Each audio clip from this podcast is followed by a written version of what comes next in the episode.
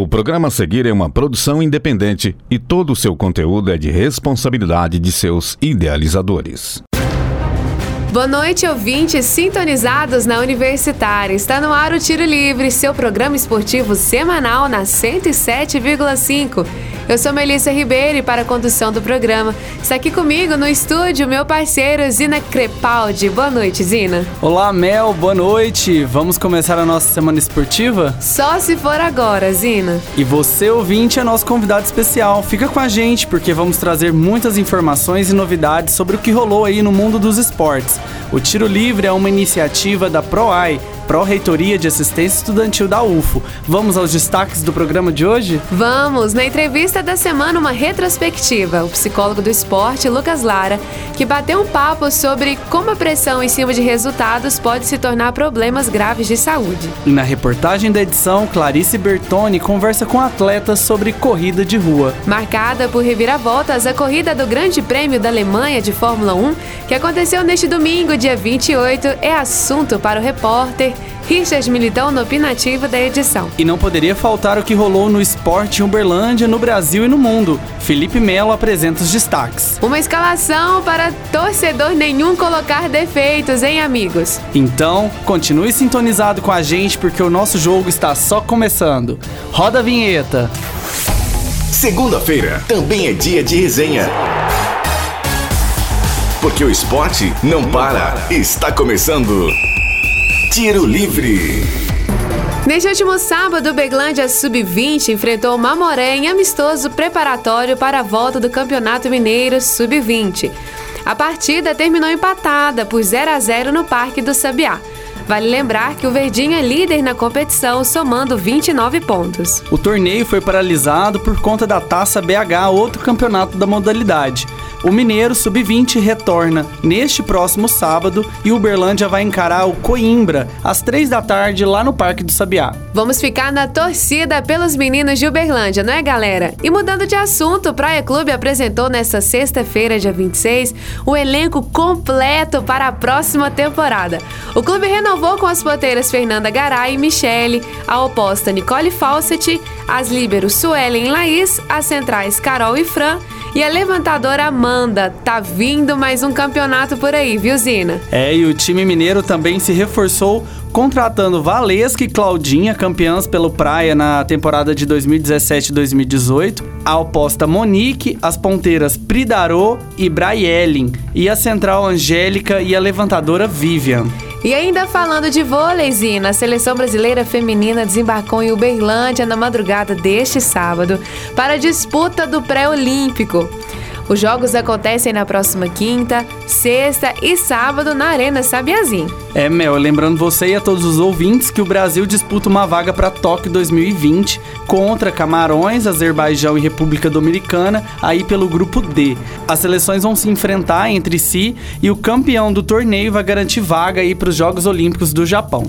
E a gente, é claro, que vai seguindo a torcida pelas meninas que já fizeram hoje de manhã um treino fechado na Arena Sabiazim. E semana que vem eu e o Zina vamos trazer os destaques para vocês dessas disputas, afinal nós estaremos lá, não é mesmo, Zina? Com certeza, Mel, vamos conferir de pertinho. E falando ainda sobre esporte Uberlândia, na semana passada a gente conversou com o Everton Santos, que é técnico daí da CDDU, Futel. Durante a entrevista ele relatou a importância da atuação de um psicólogo na equipe, né? Isso, Zina. E é por esse motivo que nós vamos fazer a retrospectiva de um bate-papo super bacana que nós tivemos com o Lucas Lara aqui nos estúdios da Universitária. Ele é psicólogo do CDDU e esteve, como eu disse, nos nossos estúdios lá no dia 1 de abril e conversou com Pedro Vitor e a Clarice. Na época, a pressão sofrida pelos técnicos de futebol geraram uma complicação para a saúde e estiveram em pauta. E é sempre interessante também a gente poder discutir a importância de trabalhar a mente para melhorar os resultados aí, os desempenhos físicos dos atletas. E então é com vocês, PV e Clarice. Bate-papo. Informação. Agora, no Tiro Livre. Entrevista da semana. Temos o prazer de receber aqui no estúdio o psicólogo do esporte Lucas Lara. Formado na Unitri, ele é fundador da Alta Performance Mental Academy e faz palestras sobre ansiedade e insegurança para alunos de autoescola. Boa noite, Lucas. Seja bem-vindo ao Tiro Livre. Recentemente, nós vimos alguns casos de técnicos de futebol que tiveram problemas de saúde, como aconteceu com o próprio técnico do Berlândia, Ademir Fonseca, também com Abel Braga, comandante do Flamengo. Então, a, a responsabilidade e a pressão é, sobre esses treinadores acaba é, deixando essa profissão um pouco mais com os riscos assim de saúde por causa disso? Boa noite, Clarice. Boa noite, Pedro. Né? É uma satisfação imensa estar aqui no Tiro Livre mais uma vez. É, sim, é, é, uma, é um, um, trabalho cheio de pressão. Afinal, você não trabalha igual um assalariado, vamos dizer assim, segunda a sexta, no máximo segunda a sábado, o tempo inteiro você está de segunda a segunda é, fazendo jogos. Você perdeu o jogo hoje, já tem que se preparar para o próximo no final de semana. É, tem pressão de torcida, tem a pressão do clube, é, às vezes ele tem a tática e a técnica ali bem estruturada na sua cabeça, mas às vezes ele tem que mudar porque o, sei lá, o presidente acha que aquele jogador vai dar melhor e aí desconstrói todo um planejamento. Então ele tem que se adaptar tanto que realmente a pressão é inevitável, o estresse é inevitável, a preocupação, a, a ansiedade, tudo isso é inevitável. Então, isso, por exemplo, o Abel Braga, quando o próprio Ricardo Oliveira, lá no Vasco, em 2011, quando ele deu o AVC, é, o Abel Braga falou: olha, agora todo mundo vai respeitar mais a nossa área. Afinal, tem muita, muita gente falando mal, né? Porque acha que a gente é Deus, né? A gente é blindado. E não, a gente tem pressão. E ele, infelizmente, né, recentemente teve essa, essa questão. É, o próprio Murici Ramalho, ele também fala muito sobre isso. Ele fala o quanto que a pressão. Um, um dos motivos que fez ele aposentar do futebol foi essa pressão. Porque é, se você for reparar bem, o técnico ele passa mais tempo dentro do clube do que em casa. Então, onde que ele vai ter uma vida social, ele vai ter um lazer, um hobby, tempo para a família, é, igual o Tite. O Tite ele pega muito refúgio na religião também.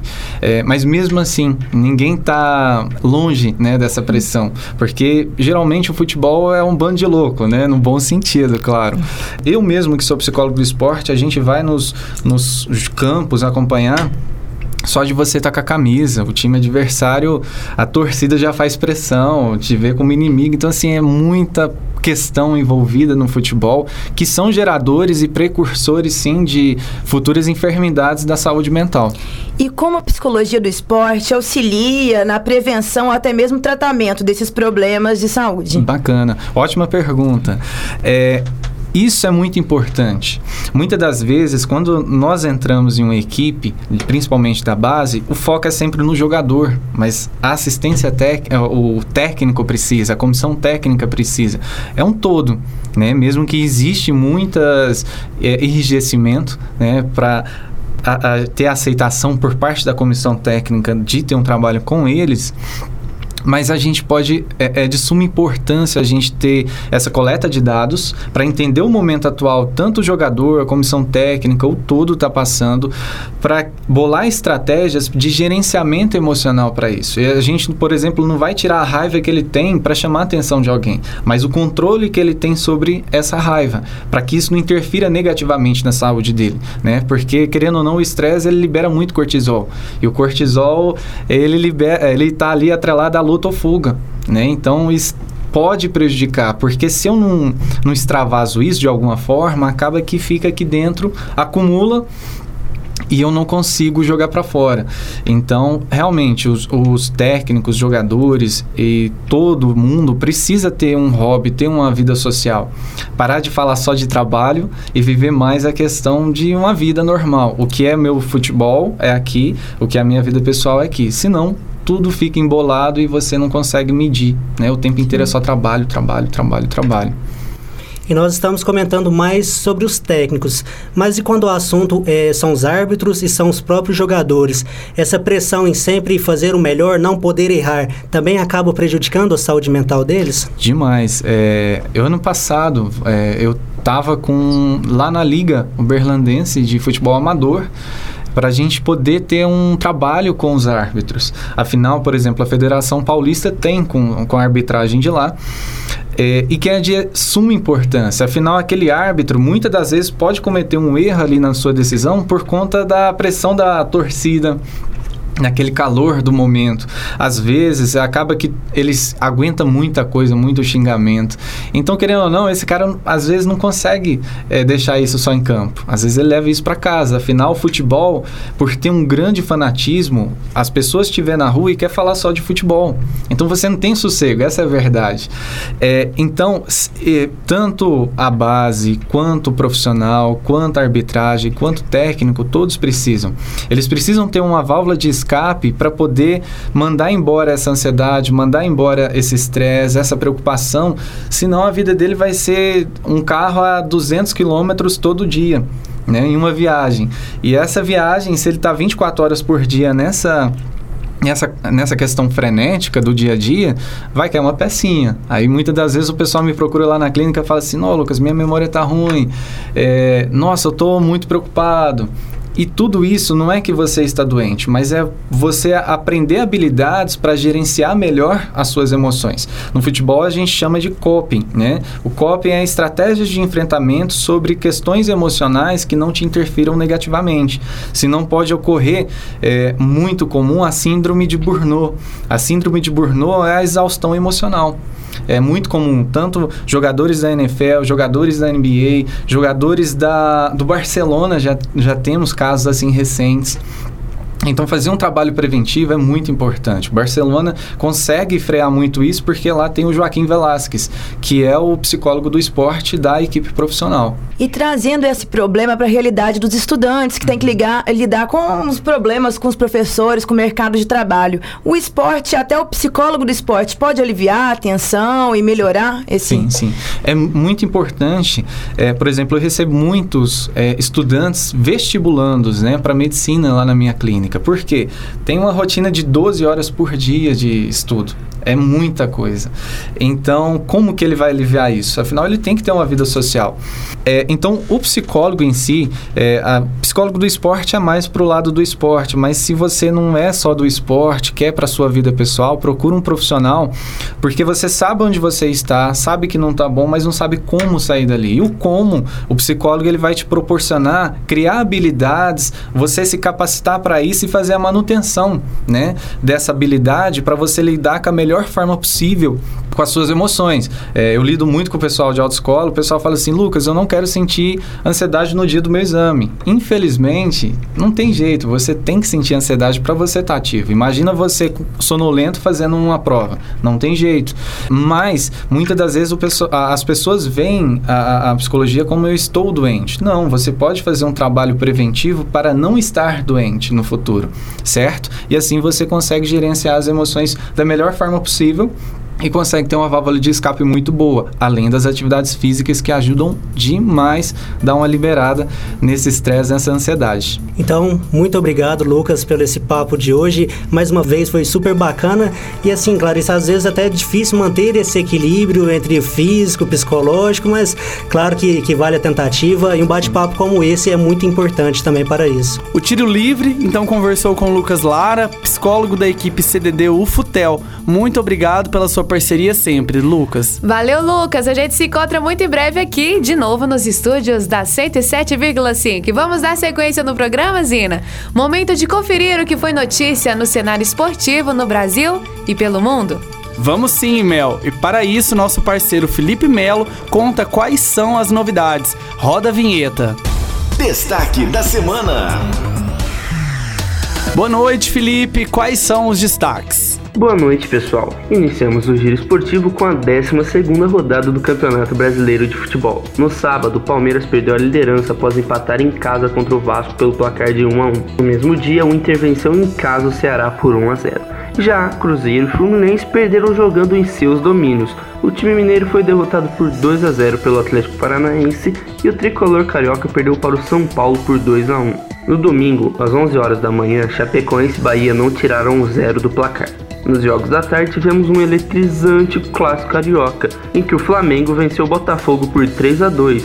No mesmo horário, o Santos venceu o Havaí por 3 a 1. Com o resultado, o time paulista se tornou o atual líder da competição, com 29 pontos. Já no domingo à noite, o Corinthians de virada venceu Fortaleza fora de casa pelo placar de 3 a 1. Goiás e Atlético Mineiro não saíram do 0 a 0. Grêmio e CSA jogam neste momento no estádio Rei Pelé no último jogo desta 12ª rodada do Brasileirão. Dos campos para as quadras de tênis, o mineiro João Menezes foi vice-campeão do Challenge de Binghamton. O brasileiro foi superado na decisão pelo japonês Yuki Sugita por 2 sets a 1. Com o resultado, Menezes entrará pela primeira vez no top 200 da ATP. E o que rolou pelo mundo, Felipe? Começamos os destaques internacionais com o Mundial de Esportes Aquáticos. O Brasil encerrou a participação com 7 medalhas conquistadas. Ana Marcela conquistou ouro nos 5 km e também nos 25 km da maratona aquática. Nicolas Santos levou o bronze nos 50 metros borboleta, enquanto Etienne Medeiros faturou a medalha de prata nos 50 metros costas. Felipe Lima e João Gomes Júnior levaram prata e bronze, respectivamente, nos 50 metros peito. Bruno Fratos foi prata nos 50 metros nado livre. Bruno é um dos grandes favoritos a conquistar uma medalha olímpica no ano que vem. O futebol internacional continua todo vapor nessa pré-temporada. Durante o final de semana foram disputados vários amistosos. Um resultado que chamou bastante atenção foi a vitória do Atlético de Madrid por 7 a 3 contra o rival e todo-poderoso Real Madrid.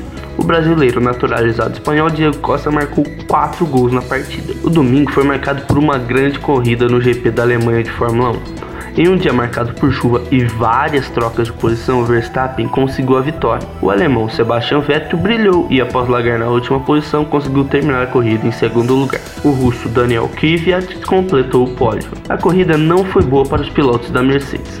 Hamilton foi apenas o nono, enquanto Bottas não completou a prova. Mesmo com o resultado ruim, Hamilton continua na liderança do campeonato com 225 pontos seguido de Bottas com 184 pontos. O final de semana foi marcado também pelo início dos Jogos Pan-Americanos de Lima, no Peru. As disputas por medalhas serão realizadas até o dia 11 de agosto. Valeu pelo giro, Felipe. Momento de abrir então nossa linha opinativa. Continuamos a falar sobre esporte internacional, Mel? Isso mesmo, e aproveitando o gancho do Felipe sobre a Fórmula 1. No opinativo de hoje, nosso parceiro Richard Militão fala sobre o que rolou nessa corrida emocionante que aconteceu lá na Alemanha. Agora, no Tiro Livre. Opinião. Boa noite, Richard. O que você traz pra gente sobre essa corrida que com certeza marcou a temporada da Fórmula 1? É, bem, no último domingo a gente teve o Grande Prêmio da Alemanha, disputado no circuito de Hockenheim, com a vitória de Max Verstappen, mas foi uma corrida bem, bem diferente, assim, bem atípica, né? A gente teve uma chuva no início da prova que comprometeu o rendimento de inúmeros pilotos. Tivemos inúmeros incidentes, então o safety car compareceu bastante, né, na pista e isso acabou dando outros rumos para a corrida. A Mercedes que vinha com um rendimento muito bacana durante os treinos, é, na corrida teve muitos incidentes. O Hamilton bateu o Bottas, por exemplo, saiu da prova depois de, de sofrer ali um pequeno acidente, mas a vitória acabou caindo no, no colo do Verstappen, que vem comprovando ser um grande piloto, né, durante essa temporada, é a segunda vitória dele já neste ano. Então, ele vem fazendo também um bom campeonato assim como as Mercedes, obviamente, e tá sendo ali o ponto fora da curva, diferentemente do que a gente esperava, né? Porque a Ferrari teve um, um começo de pré-temporada muito forte, mas os rendimentos durante as corridas vem sendo abaixo do que todo mundo imaginava. Então, assim, merecida a vitória do Verstappen, mais uma vez, a segunda dele no ano. É o terceiro colocado ali no Mundial de Pilotos e vem comprovando a sua excelente fase. Richard, sabemos aí que os pilotos ainda vão ter que rodar por várias pistas até o fim do campeonato, né? Então, qual é o balanço até agora da competição? Comentando agora mais sobre o campeonato, né? O GP da Alemanha foi apenas a 11 primeira prova. Ao todo são 21 corridas, né? Então, a gente, a gente pode dizer que a Fórmula 1 ali tá na sua metade da temporada. E a gente tem que ressaltar o bom rendimento que a Mercedes teve durante essas 11 corridas, né? Foram nove vitórias dos seus pilotos, sete do Lewis Hamilton e duas do Valtteri Bottas. Então, assim, o, o trabalho da, da escuderia alemã é muito bom. Mas não podemos deixar também de ressaltar o crescimento da RBR nas últimas corridas. O Max Verstappen é um excelente piloto, um piloto muito jovem, de um potencial tremendo e que já vem comprovando, né, fazendo um bom campeonato. São duas vitórias, boas corridas, alguns pódios. Então, se a gente for é, projetar um futuro do campeonato, eu acho que, que talvez o Max, apesar dos seus 162 pontos, né, ele é o terceiro ali no, no Mundial, atrás do Valtteri Bottas com 184 e o Lewis Hamilton com 225. Mas assim, a gente pode, pode colocar que o Max ali tá na briga por, por conta desse título. Apesar de ser muito difícil de você conseguir duelar contra a Mercedes, porque eles acabam fazendo um trabalho de equipe impecável, né? Já são campeões ali diversas vezes do, Mundial de, de Construtores. Então é muito complicado você conseguir duelar com a escuderia alemã. Por outro lado, nós temos a Ferrari, né, que na pré-temporada fez um trabalho excelente. O Charles Leclerc, apesar de ser de estar no seu primeiro ano, né, ele tem feito ótimas corridas, né? Quase venceu em algumas oportunidades, mas ainda falta um pouco de experiência para ele. Em relação ao Sebastian Vettel, né? Tetracampeão, conhecidíssimo, um ótimo piloto também. Eu acho que, que o, o Vettel ainda pode dar um pouco mais, sabe? A Ferrari é uma, uma escuderia gigantesca não tem feito um trabalho de equipe tão forte, mas assim, o Vettel tem condições totais de, de mudar esse panorama, de virar esse campeonato e talvez ali chegar entre os, entre os principais concorrentes. Nem tanto Hamilton continua sendo favorito, mas não podemos descartar o ótimo campeonato que vem fazendo Max Verstappen e também não podemos duvidar da força da escuderia Ferrari. E parceiro, na classificação deste Mundial, a Ferrari está em quinto lugar com o Charles Leclerc e segue com Sebastian Vettel em quarto.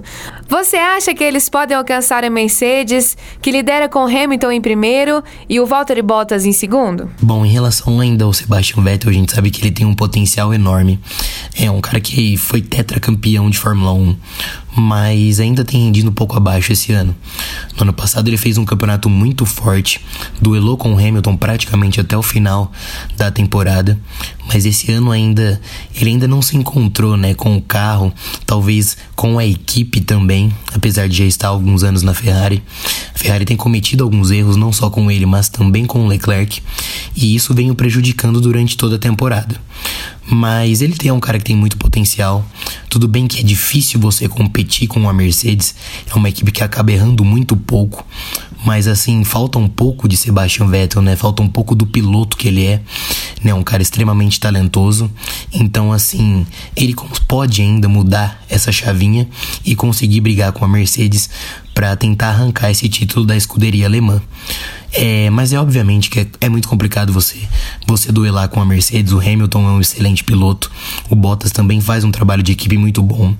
Então, assim, se fosse para colocar um favorito pro Mundial de Fórmula 1 e pro campeão de 2019, é, eu apostaria mais uma vez no Lewis Hamilton, que é um piloto excelente, um piloto que é pentacampeão, que vai aí ter quase todos os recordes possíveis. Então, assim, é difícil você competir com a Mercedes e também, principalmente, com o Lewis Hamilton. Valeu, Richard, pelos seus comentários. É, meu, eu assisti essa corrida e olha, foi emocionante. E apesar aí do Hamilton não ter feito a melhor corrida dele na temporada, ele ainda tem uma larga vantagem aí na liderança do campeonato. Eu concordo com o Richard, ele é para mim o favorito. Realmente ele é um piloto excepcional. E o Tiro segue, claro, acompanhando os próximos GPs e atualizando os destaques para vocês. E o nosso programa está quase no fim, mas antes dos nossos serviços, vamos de reportagem? Vamos sim, Mel. A Clarice Bertoni preparou uma reportagem aí sobre corrida de rua e é com você, Clarice. Reportagem especial Tiro Livre. As corridas de rua vêm tomando conta da preferência de praticantes por todo o país. Em Quiotab região não é diferente. Entre as competições que acontecem na cidade, algumas são organizadas pela Polícia Militar. E o Tenente Edson fala sobre os benefícios do esporte. A corrida de rua, ela é exatamente o elo que proporciona um bem-estar, seja físico e mental, uma vez que no momento em que você desenvolve a corrida de rua, obviamente que você está trabalhando vários fatores que são objetivos primordiais na vida de uma pessoa. seja para emagrecer, seja para ganhar um condicionamento físico.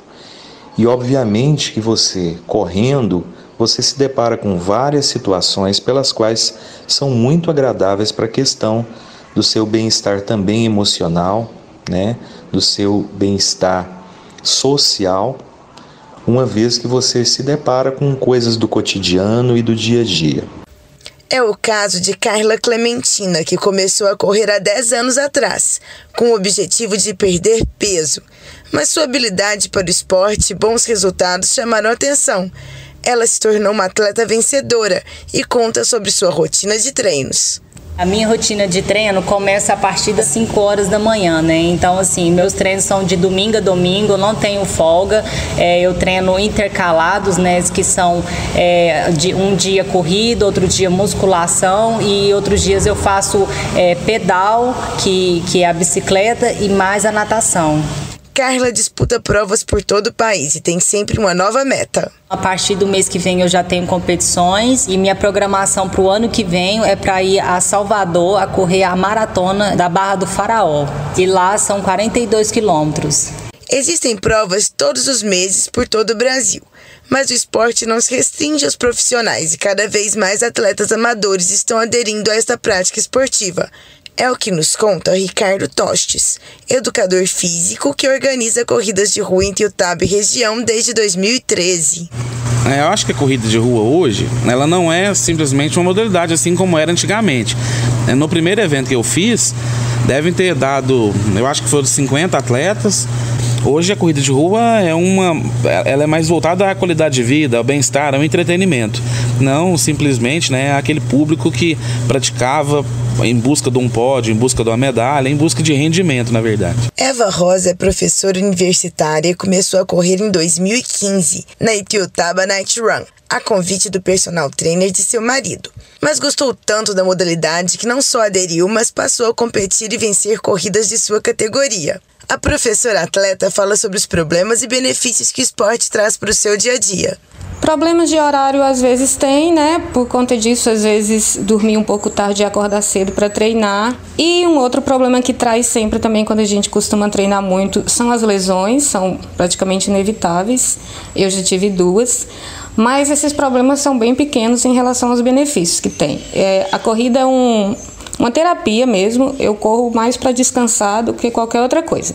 Quando eu estou correndo, eu penso em várias coisas da vida e saio muito feliz da corrida em geral. Mesmo que durante o treino seja um pouco sofrido, dependendo do treino, mas ele cansa o corpo, mas descansa a mente. O tenente conta como é a preparação para encarar uma corrida, seja ela curta ou uma longa maratona. Toda a preparação para uma corrida está coligada aos objetivos que a pessoa tem. Corrida vem de uma ideia de chegar adiante do outro. Então, muitas pessoas chegam experimentando e treinando para uma velocidade que é chegar na frente das pessoas. Essa é a questão da competitividade natural. Agora, tem gente que não tem objetivos de chegar adiante de alguém, ele tem o objetivo de se firmar diante dele próprio. Se hoje ele corre 5 quilômetros em 35 minutos e daqui a um ano ele pode estar fazendo esse tempo aí eh, na faixa de 25 minutos, é realmente uma mudança muito grande de pace. Eva é um exemplo de atleta que corre em busca do seu melhor resultado. Meu maior objetivo como competidor, eu tenho um pace alvo. Pace é o, uh, o número de minutos que você demora para correr um quilômetro. Eu tenho um pace alvo para a próxima corrida, que é uma coisa que eu ainda não atingi, então esse é o meu objetivo. E o próximo desafio já é agora, domingo que vem, dia 4 de agosto, tem uma corrida aqui na cidade, e aí eu vou tentar atingir esse objetivo nessa corrida. As corridas em Tiltaba não se resumem a atletas profissionais e amadores. As crianças aqui também são divididas em categorias e disputam percursos próprios para a caridade. E aqui em Tiltaba a gente tem uma, uma expectativa de fazer uma, uma série de eventos que a gente está lançando uma carena praia agora a partir de agosto, que serão quatro eventos, né, com provas de areia, né, futebol, enfim, e vai ter uma corrida infantil dentro desse projeto, que é o próximo evento aqui para Etiotaba, essa corrida infantil é no Dia da Criança. Um esporte que diverte e motiva pessoas de todas as idades. Mas não é só vestir um short e tênis e sair correndo de qualquer maneira. E a Eva deixa uma dica para quem está começando. O primeiro passo eu acho que é trocar uma ideia com algum amigo, alguém que você conheça que já corre. Eu acho que praticamente todo mundo tem alguém próximo ali que já está né, inserido na corrida. E aí essa pessoa vai te dar dicas de aplicativos que você pode usar para te ajudar no treino, é, tipo de calçado, né, tipo de acessório que você vai usar. Eu acho que essa é uma dica. Então, vamos correr?